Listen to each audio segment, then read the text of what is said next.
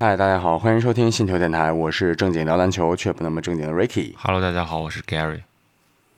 Hello Gary，最近看球了吗？看了，每场都看。女篮世界杯对吧？对中国队这个小组小组赛应该是打完了对吧？对，小组赛已经全部结束了，现在是刚刚把八强的抽签抽完。那我们就跟大家来回顾一下这个女篮小组赛，我们中国金花的一些表现，好吧？嗯，其实中国分的这个小组比较有优势。这个整个女篮世界杯一共就两个小组，每个小组六个队，一共只有十二支球队。对，一共只有十二支球队。A、B 组，我们是在 A 组，A 组我真正跟我们能对抗的就是美国，对，剩下的球队其实我们实力是碾压的。虽然我们之前没有录，没有做一个小预测，但是我相信，如果关注女篮世界杯的朋友们，或者对女篮比较了解的朋友们，都知道我们女篮在整个全世界其实是排在一个比较靠前的位置。虽然我们这个小组有一个比我们靠前的，就除了美国以外，还有比利时，世界排名也比我们靠前，但是因为世界排名其实它是个大积分。我们对这几年可能打的比赛比较少，所以我们的整体排名可能没那么高，但是我们实力在这儿，很轻松的就晋级了。没错。其实我们之前的节目也跟大家聊过我们这个中国女篮啊，但是那个时候应该是东京奥运会吧？对，还有李月汝、韩旭在 NBA 嘛，WNBA。对对对，我们单独聊过李月汝，然后我们后面又聊了这个呃他们两个在 WNBA 的一些情况，对吧？那么刚好这届的比赛啊，也是感觉到中国女篮能打出自己的东西了，尤其是这种气定神闲这种场上表现，我感觉跟之前就完全不一样。对，其实这个小组一共我们有五个对手，然后剩下的除了美国以外，剩下四个对手，我们不是说我们实力是碾压嘛？但是在面对美国队的时候，因为美国男女篮都是世界第一，然后青年也是世界第一，三人篮球赛也是世界第一，但这个不说，单从那场比赛，我相信很多人都看了，而且对那个关注度真的很高，大家看比赛的话就就能看出来，现场的关注观众也非常多。对，他本来是在悉尼打的，对这个比赛，其实真的是天时地利人和。为什么？因为悉尼就是中国队的主场。对，华人很多。对我有朋友就在悉尼，然后他告诉我说，在现场十个人里边可能有七个都是华人，所以 就是一个主场。而且我们中国队在面对整个美国队，面对排名世界第一的球队，我觉得也有机会能赢。前面其实坑是挖的有点大，嗯，但是后面第三节有一波这个三分雨，还是挺长士气的啊。，对，既然我们聊到了这个呃中中美的这场焦点之战，嗯，那我们就展开说一下啊。先来聊一聊这个呃对小组的整体情况啊。刚才 Gary 说到，呃，除了像美国和比利时排名比中国队靠前之外呢，其他的球队其实也都是碾压式的这种胜利吧，没有什么特别值得去聊的。就比如说中国队韩国那场球，对，那赢了六十多分儿，就感觉跟大学生打小学生一样。但是还是能够看出来一些东西吧，因为我认为亚洲篮球当中，韩国队也一直是始终和中国队争夺亚洲霸主的一个非常强劲的一个对手啊。嗯，但是不知道为什么韩国女篮竟然会以这么大的比分输给中国队，这一点还是确实令人挺诧异的啊。你像这个中韩对决也都是非常经典的这种对决，什么时候都是打的针尖对麦芒，特别拼，然后特别焦灼的那种状态。但是就是不明白为什么会出现这种情况啊。其实中国女篮很早就冲出亚洲走向世界了。嗯，我觉得最根本的原因是女子运动的特殊性。嗯篮球如果这项运动想走职业化的话，它的这个群众基础还是应该有。就比如说这个比赛要有多少观众，要有多少企业去赞助，然后要有多少运动人口。但是是可能相对来说，韩国是一个人口没那么多的国家，女子的篮球基础一定不会比我们强。你像我们其实大学联赛，然后包括职业联赛，虽然最近有些坎坷，但是它一直是在持续，然后有了十几年、二十年的传统，所以我们其实积攒了一大批女子篮球的运动人口，然后再加上我们之前有一期说过工资的问题，就是我们其实职业、女子职业篮球的这个工资水平也不比 WNBA 低，我说顶级球员啊，也没比他们低多少。因为整个女子运动，它的对抗性可能观赏性没那么强，所以它商业化做的不是特别好。那大家商业化做的都不好的情况下，我们的女篮可能工资能够比这个社会的平均工资稍微高一点，那他就会激励一部分女子选手去参与到这个运动中。他就虽然没有男子那么多，但是我横向比较，跟别的国家比，我们的这个运动人口还是比较多的，基数比较大。对。我记得那场比赛结束完之后，就连詹姆斯都在社交平台上去 夸我们这个中国女篮啊。可能因为接下来会对阵呃美国女篮，所以说像 Gary 你刚才之前说的，这场球确实是受到很多人的关注啊。对。那我们可以重点来聊一聊呃美国队这场球，呃，你最大的这种感觉是什么？就是看完这场比赛，最大的感觉就是，嗯，其实美国女篮比较男子化了，已经。她的整个打法是非常怎么说呢？非常时尚、非常现代的。他就是节奏很快，这就是为什么我们在国家队中锋主力其实是李月汝，对吧？但是李月汝我们百思不得其解，为什么这个主力和那个他的替补韩旭都去了 WNBA，但是李月汝一直上场时间都很少，然后韩旭的上场时间很多。但是这场比赛打完之后，可能很多人都理解了，就是。李月汝的这个移动速度已经有点跟不上美国队了，像美国队这种快节奏的，包括后面如果有可能，我们有可能如果遇到加拿大队，这个打法都非常像，移动很快，然后转身很快，然后攻防转换也非常快，所以像李月汝这样大吨位的球员，可能机动性差一点，对，不是很适合。所以这场比赛他一共就打了十一分钟，得了零分，他就下去了，他的效率值是基本上全队最低的。然后换上韩旭，因为韩旭他很适应嘛，他的移动速度也快，就是在中锋这个移动层面上，然后他的这个防守面积也很大嘛，就是女版周琦，所以他上场了之后，整个的状态其实是能够抗衡的，能够保护住篮下的。你说到这个，我也有很直观的感受啊，因为其实我们聊了很多次李月汝，但是他在场上的那种状态，我好像之前。并没有说特别留意过啊，但是就是这一届杯赛的时候，我就关注到李月汝，因为我们前两期是做过她她的相关节目嘛。对，哎，我发现李月汝的块儿确实比一般的女性球员要大很多。对，即便是跟像美国队这些球员站在一起，我感觉她就是非常壮硕的一个这个运动员啊。对，那么她奔跑起来确实比较吃力，但韩旭就不一样，韩旭他攻防两端。都是可以的，可以跟上这个快节奏，这也就解释了为什么刚才你说的他的上场时间很少。包括前面我们聊节目的时候谈到李月汝的这个适应能力，可能相较于韩旭会弱一点。我估计都是跟这个呃比赛节奏有最直接的关系的。是的，如果看了比赛的朋友们，一定对美国队的有一位球员印象非常深刻，就是他叫 A.J. Wilson 嘛。威尔逊对威尔逊，他得了二分。我不是说他得分有多多，而是你发现他打球非常男子化，就他那个急停跳投，他就是真正的急停跳投。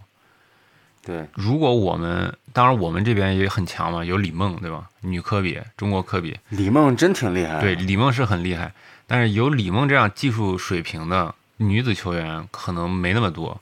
我们更多的是因为 WNBA 之所以好看，是因为它的这个技战术。他个人能力可能没那么强，嗯，然后大家可能看更多的是战术，看更多的是跑位、无球跑位啊、传导这种。但是有了这个 A.J. Wilson 这样的球员在场上，那么你就会发现，他其实是打破了女子篮球原来的固有的思想，没有那么多战术，我就很不讲理，我过来一个急停跳投或者一个变向，然后拔起来，嗯，干拔跳投就进。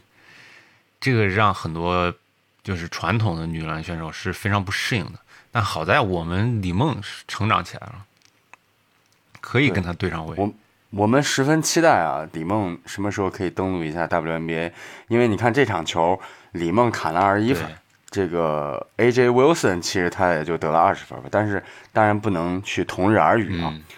但是李梦已经具备了世界顶尖的这个锋线的得分能力吧，对吧？你看他有一个球不就是控球，然后提前变向，然后之后一个超远的。距离三分线应该最起码一步吧，一个超远的三分，对，那球多经典啊，对吧？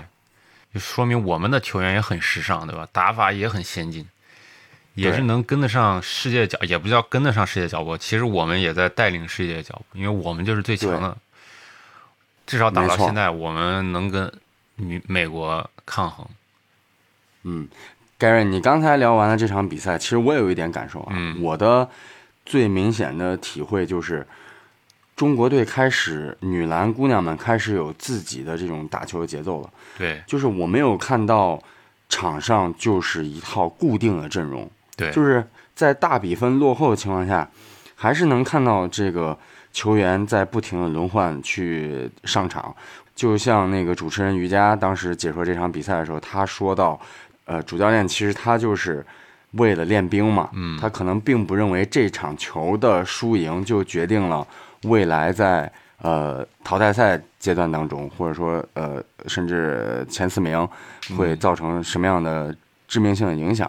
我觉得他更多的思考是在于怎么样去锻炼整支球队的这种球员吧。所以让我看到的是，中国女篮变成了一支就是非常全面的成熟的球队啊，就非常的自信。我感觉对，其实这所有比赛都看了。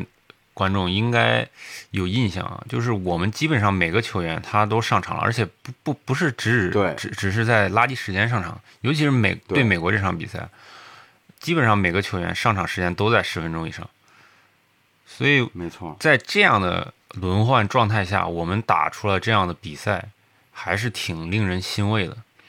然后我们打这个比赛，目的肯定是至少进四强嘛，对吧？所以，他这个嗯，女篮世界杯从小组赛晋级到淘汰赛，它的赛制和其他的不太一样，它是抽签，你只要是小组前四就行了，就跟你在小组的排位关系不大。然后最后抽签，然后再重新排。然后，当然他抽签也不是简单的抽签，他就是可能会避免你们同组本来小组打过了，然后在八强又遇到了，他有一个机制。但是总而言之，就是你只要进到小组第前四，你就能很安稳的进到八强。然后你的对手一定不会是本小组的这些，嗯，就是遇到过的这些对手。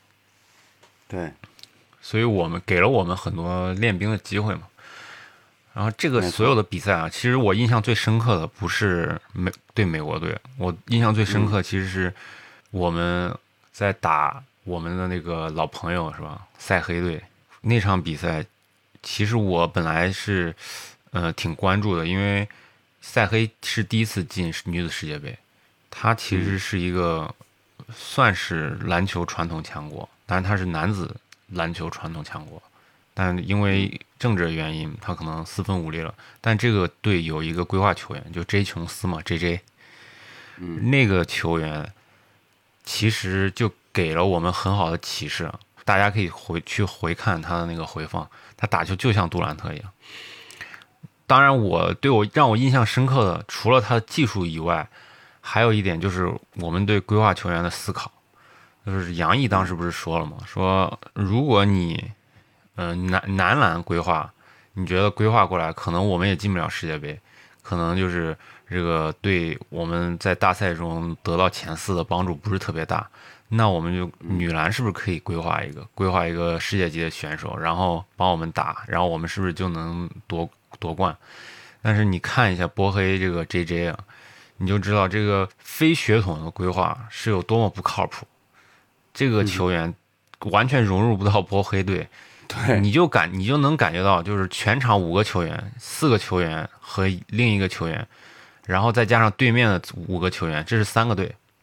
嗯，如果小时候打过篮球的时候，有时候我们很小的时候，可能小学去打野野球，然后可能突然有一个特别强的大哥带着我们打，那个大哥可能也看不上我们。那个 J J 就是这种感觉，他他完全看不上那剩下四个球员，所以我们规划这样的球员，其实对我们的成绩提高帮助真的不是很大。虽然 J J 是到目前为止的刷分王，他那个整整个的排呃总得分，但但是因为他已经被淘汰了嘛，但是他总得分也是排名前五的。但是有什么意义呢？对吧？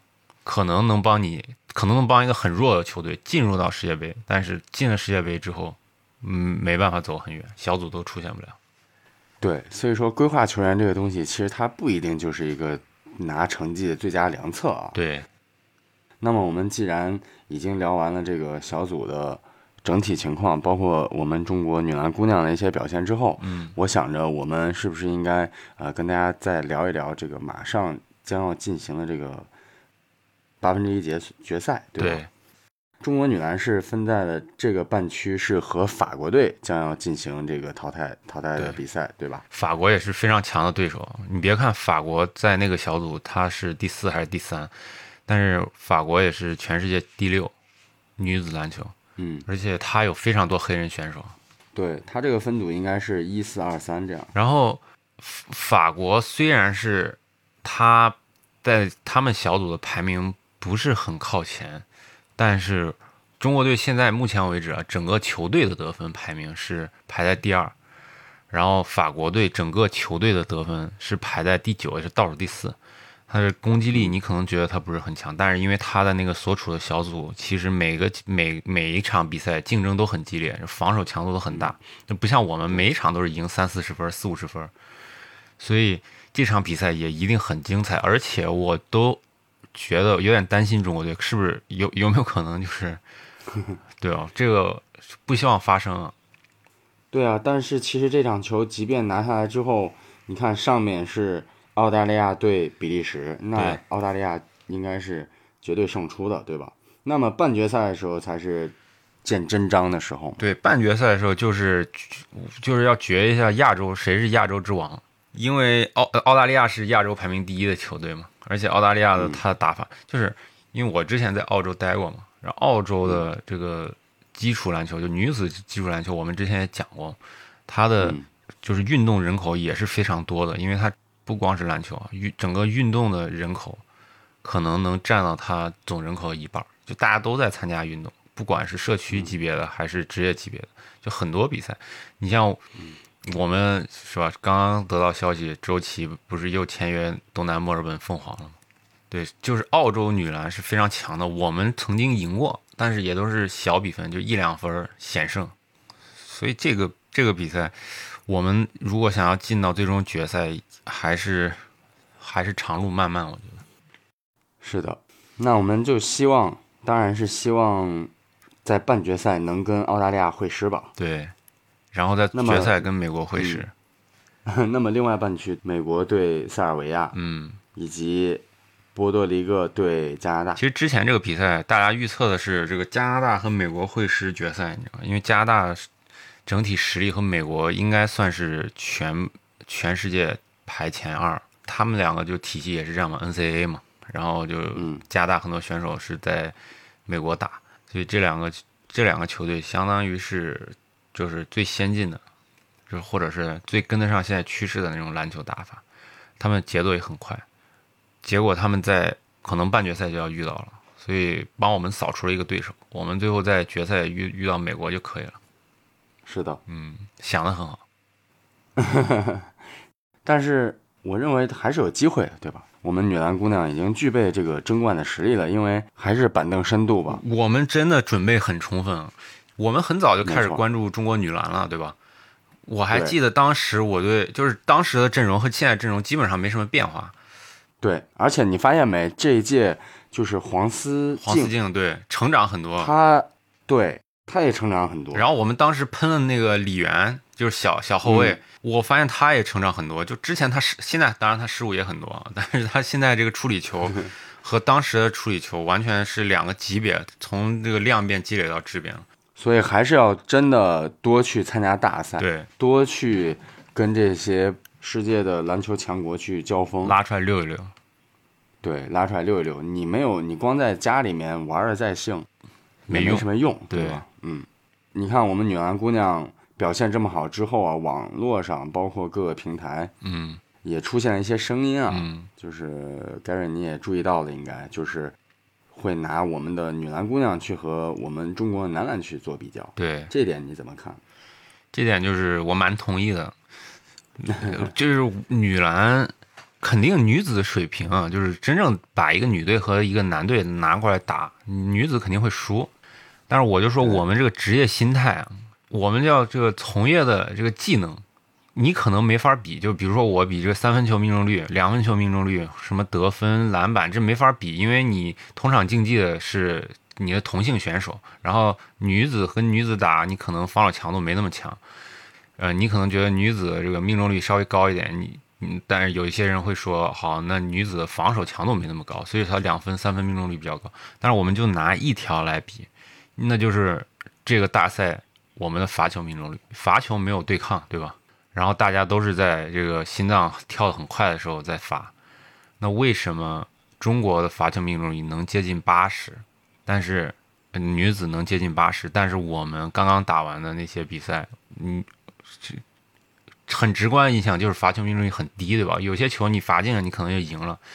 那这个数据其实就是百分之六十多。我们中国国家男子篮球队的罚球命中率只有百分之六十多。这个罚篮这个东西啊，呃，从教练员角度来讲的话，这个就是像你刚才说的，嗯，他没有身体对抗，你在一个调整好呃呼吸和心率的情况下，只需要把你训练的千百次的罚球执行出来就好。这在我看来，这就是职业素养啊，就是你你我这就可以看出来，女篮选手们她在这个上面花的时间更多，对吧？就罚篮不就是花时间练吗？嗯那你说男篮他为什么会出现这种？就是挣钱太容易了嘛。我我我可能就有钱给多了我这个打完球去喝酒、吃火锅、泡吧，不影响我挣钱。但是女子 选手，还是我们说的，就挣钱没那么容易。可能顶级选手，我想拿到四十万年薪，那我就需要很专注，把我的时间都放在这儿，都在训练，对吧？没错，所以就是还是这个对吧？经济基础决定上层建设。这一点是确实非常重要。你看，我们中国女足甚至比中国女篮要取得的成绩要更加的显著，对吧？嗯，我相信男篮这些球迷也好，运动员也好，教练也好，都在关注这个比赛。包括姚主席不也在现场观战吗？，对，他肯定能看出来一些东西，我们肯定会做出来一些调整的。对是的。说一千道一万，接着关注我们女篮金花的接下来的表现，也希望我们的女篮姑娘能够代表国家走得更远吧，争取能够闯入总决赛。打出自己的东西，我们现在已经是最佳状态了。我我相信没什么意外的话，我们一定能打到非常后面。就是即便没有想象中那么好，但是我们都会认为女篮姑娘，包括这个郑薇指导啊，她她们都是在最好的状态下去参加了这个比赛，对，去阅读了这个比赛，女篮加油！加油！也希望大家多多关注我们的中国女篮姑娘们的这个赛场的表现。也多多关注新秀电台。没错，如果你觉得我们的节目还不错，也欢迎你把新秀电台推荐给周围同样喜欢篮球的朋友们。